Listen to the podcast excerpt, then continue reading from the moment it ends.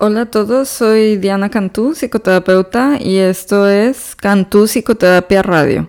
En este podcast se tocarán temas relacionados principalmente con psicología, psicoterapia, salud mental y neurociencias, y los episodios se estrenarán semanalmente. Cantú Psicoterapia Radio va de la mano con Cantú Psicoterapia Online, que es mi página de Facebook, eh, y también de Instagram, donde también pueden encontrarme. Y bueno, pues este podcast se realiza gratuitamente, por lo que cualquier donación se da enormemente agradecida en el link asociado con Patreon que se encuentra en la descripción del podcast.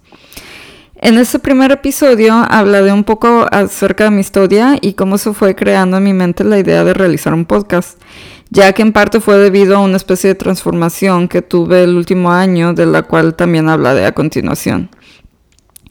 Bueno, desde hace un tiempo me he sorprendido escuchando continuamente podcasts acerca de diversos temas, algunos relacionados con mi profesión, otros por cultura general y otros por medio de entretenimiento, ya que creo que es una manera muy práctica de eh, recibir y esparcir información porque se pueden escuchar mientras realizan, realizas otras tareas como eh, manejar en el carro o realizar labores domésticas, eh, etc.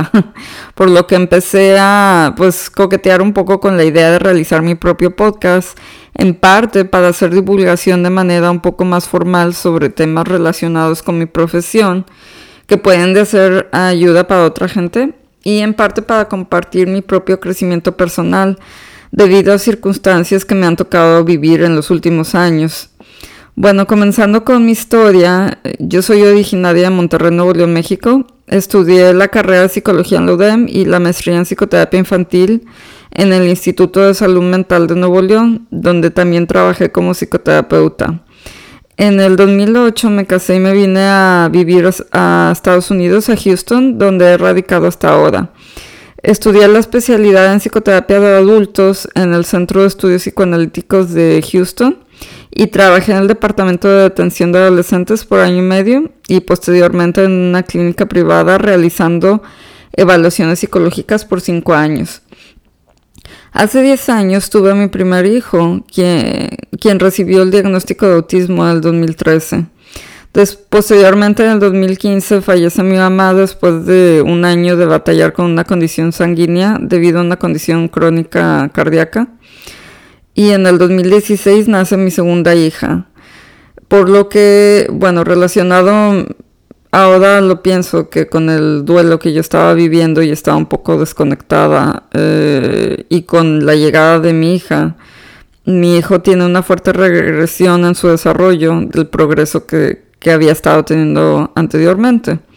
Por lo que en el 2018 tuve que renunciar a mi trabajo en la clínica para dedicarme más de lleno a mi hijo y también por unos problemas de administración que, había en la clínica. Eh, después, en el 2019, mi hija también es diagnosticada con un trastorno del desarrollo, ya que presentaba un atraso en el lenguaje. Y por último, en el 2020 comienza la pandemia.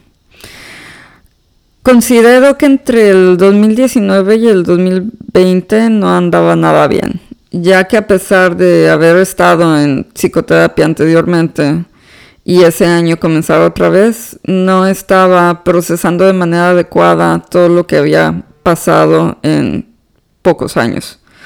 Había sido muy difícil estar lejos de mi familia desde el diagnóstico de mi hijo y la enfermedad de mi ama, sobre todo por no haber estar podido con él estar con ella en los últimos días. Y pues también después fue muy difícil regresar a la vida de ama de casa ah, por renunciar a mi trabajo y estar sola en casa todo el día con una niña de año y medio sin entender o sin querer aceptar que también estaba teniendo problemas en su desarrollo.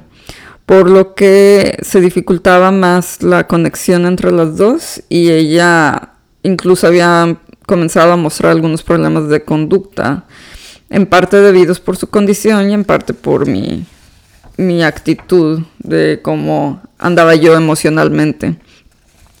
Hasta hace unos meses he comenzado a sentirme mucho mejor gracias a practicar la meditación mindfulness, que es parte de lo que también quiero compartir en este podcast. Pero es muy importante que no quiero que se vaya a malinterpretar que toda la mejoría que he experimentado en mi bienestar emocional ha sido gracias a la meditación. Para nada.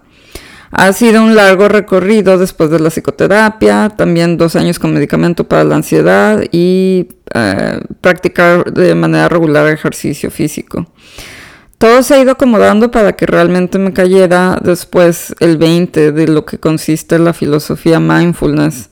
Y es en eso que radica mi, ya cuando comencé realmente a sentir una transformación personal. Porque antes había tenido un periodo donde sentía que ya estaba mejor, pero seguía repitiendo ciertos patrones de pensamiento que, que hacían que, que, a veces este, tuviera como regresiones en mi estado de ánimo.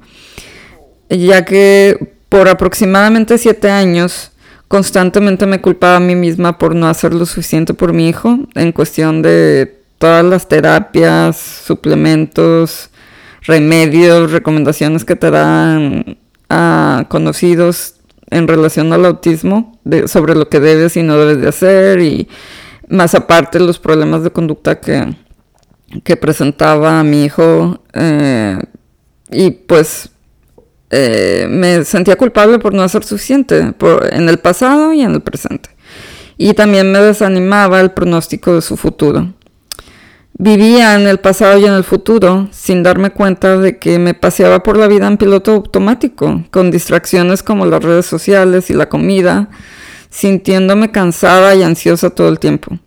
Hasta que por fin entendí que vivir en el momento presente era la mejor manera de apoyar a mi hijo conectándome con él. Con mi mera presencia en el aquí y el ahora y todo lo que implica el estar realmente, sin estar revisando el celular en todo momento o tener la mente en acontecimientos pasados o futuros, lamentando cosas que ya no tienen remedio y cambiando mi percepción sobre lo que es bueno o malo y dejando muchos juicios atrás. Ah, les quiero hablar sobre cómo me he ido conectando, ah, por ejemplo, eh, más con mis hijos y de cómo he ido eh, como relacionando los puntos eh, desde la teoría del apego, que habla sobre la forma de crianza infantil más saludable emocionalmente y que explica mucho de nuestra historia infantil como adultos y por qué somos, somos como somos en nuestra adultez, la neurociencia y la meditación mindfulness. Es parte de mi intención compartir con ustedes lo que he aprendido profesional y personalmente además de otros temas que me parecen de gran ayuda para cambiar nuestra percepción sobre la mente, cómo funciona, la psicoterapia y nuestra relación con el mundo y las demás personas. Poner mi granito de arena en intentar acabar con prejuicios, estigmas y malinterpretaciones relacionadas con mi profesión. Espero que sea de su agrado y no duden en suscribirse, dejarme sus comentarios y calificaciones cuando lo crean más conveniente ofrecerme sus sugerencias sobre qué temas les gustaría que platicara en este espacio. Muchas gracias por darse la oportunidad de aclarar su mente y regalarme su escucha en estos momentos. Y para finalizar, quiero cerrar con un cuento que me parece muy apropiado tener presente cada vez que nos disponemos a aprender sobre algún tema para sacarle el mayor provecho posible. Se titula Vacía tu taza. Es conocida la historia de Nanin, un maestro japonés que vivió en la era Meiji, y lo que sucedió con un profesor universitario que fue a visitarlo, intrigado por la afluencia de jóvenes que acudían al jardín del maestro. Nanin era admirado por su sabiduría, por su prudencia y por la sencillez de su vida, a pesar de haber sido en su juventud un personaje que había brillado en la corte. Aceptaba en silencio que algunos se sentaran con él al caer la tarde, pero no debían importunarlo después de la meditación. Es, el prestigioso profesor se hizo anunciar con antelación, haciendo saber que no disponía de mucho tiempo, pues tenía que regresar a sus tareas en la universidad. Cuando llegó, saludó al maestro y sin más preámbulos le preguntó por el zen. Nanin le ofreció el té y se lo sirvió con toda la calma del mundo y aunque la taza del visitante ya estaba llena, el maestro siguió vertiéndolo. El profesor vio que el té se derramaba y ya no pudo contenerse. pero no se da cuenta de que está completamente llena, ya no cabe ni una gota más. Al igual que esta taza, respondió Nanin sin, perder la compostura ni abandonar su amable sonrisa. Usted está lleno de sus opiniones. ¿Cómo podría mostrarle lo que es el camino del Zen si primero no vacía su taza? Airado, el profesor se levantó y con una mera inclinación de cabeza se despidió sin decir palabra.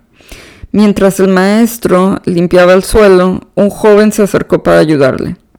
Maestro, cuánta suficiencia. Qué difícil debe de ser para los letrados comprender la sencillez del Zen. No menos que para muchos jóvenes que llegan cargados de ambición y no se han esforzado por cultivar las disciplinas del estudio. Al menos los estudiosos ya han hecho una parte del camino y tienen algo de lo que desprenderse, respondió el maestro. Entonces, maestro, ¿cuál es la actitud correcta? No juzgar y permanecer atento, respondió el maestro. En este cuento Zen eh, debe servirnos para recordar que como la taza de té, antes de llenarnos en ocasiones debemos vaciarnos. Vaciarnos significa tener apertura, que no es otra cosa que evitar juzgar y prejuzgar. Para ello hay que acallar el ego, pues surgirá la tendencia inconsciente de realizar juicios que encontrarán la solidez de su razón nuestras creencias o acuerdos. Los invito a que escuchen activamente y de forma abierta, sin juzgar y permaneciendo atentos, y observen los cambios en su percepción del mundo y de los demás, así como sus emociones y sus pensamientos. Muchas gracias.